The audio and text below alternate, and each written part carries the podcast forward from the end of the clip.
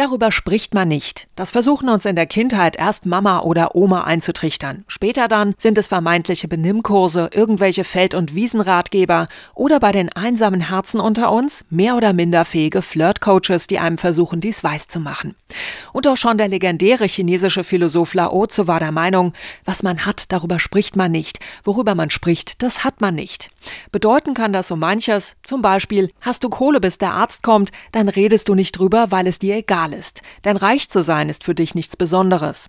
Vielleicht schweigst du dich aber auch darüber aus, weil du Angst hast vor Neidern oder davor, dass dich einer beklaut. Oder aber du hältst die Klappe, weil man dir erzählt hat, es sei arrogant, über das zu sprechen, was man hat. Hast du es dagegen nicht so besonders dicke, sprichst du wohl möglich des Öfteren über das, was dir fehlt oder was du dir wünschst. Mit Materiellem muss das allerdings beileibe nicht immer zu tun haben. Nehmen wir mal die Wünsche derer, die fürs Wünschen eigentlich gar keine Zeit mehr haben, weil ihre Zeit abgelaufen ist und weil sie deshalb nur noch einen, den berühmten letzten Wunsch haben. Im Guardian konnte man dazu Anfang letzten Jahres lesen, dass sich sterbende Menschen wünschen, sie hätten sich in ihrem Leben selbst mehr zugestanden, glücklicher zu sein und ihre Gefühle auszudrücken. Andere wiederum wünschen sich, nicht so hart gearbeitet und stattdessen ein Leben geführt zu haben, das mehr den eigenen als den Vorstellungen anderer entsprochen hätte. Es gibt aber auch Menschen, deren letzte Wünsche sind deutlich weniger tiefsinnig.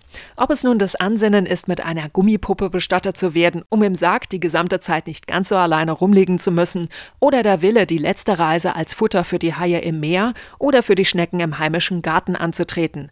Wünsche sind elementar für unser Leben. Mag es gerade erst angefangen haben, bereits in vollem Gange sein oder eben kurz vor seinem Ende stehen. Tja, und wenn dem so ist, dann ist doch die Frage, warum gibt es diesen Spruch, darüber spricht man nicht?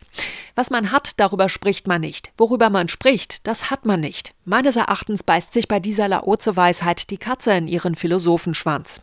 Hat man Wünsche, sollte man darüber sprechen. Und hat man keine, ist man entweder tot oder man lügt sich in die Tasche. Wobei allerdings eingeräumt werden muss, dass man das Wünschen auch verlernen kann. Und zwar zum Beispiel durch Lärm. Wenn dieser nämlich allzu präsent und mächtig ist, kann es sein, dass wir von ihm über Gebühr eingenommen werden und so den Kontakt zu uns selbst verlieren. Genau diese Verbindung aber ist nötig, um wirklich wünschen zu können. Und es kommt noch schlimmer. Der Verlust unserer Wünsche beeinträchtigt uns nämlich auch in unserer Liebe. Logisch. Wenn ich selbst nicht spüre bzw. weiß, wer ich wirklich bin oder was ich mir wünsche, weil ich es vor lauter Lärm einfach nicht mitbekomme, dann klappt es auch nicht mit dem zarten Pflänzchen der Liebe. Und Pflanzen reagieren ja bekanntermaßen sehr auf Schwingungen, seien sie nun akustischer oder weniger greifbarer Natur.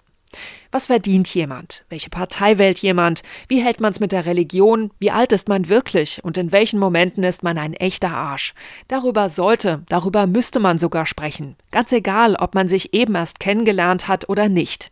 Zum einen kommt man dann um diesen unsäglichen Wie geht's dir, mir geht's gut, das Wetter hat ja ziemlich umgeschlagen Smalltalk herum.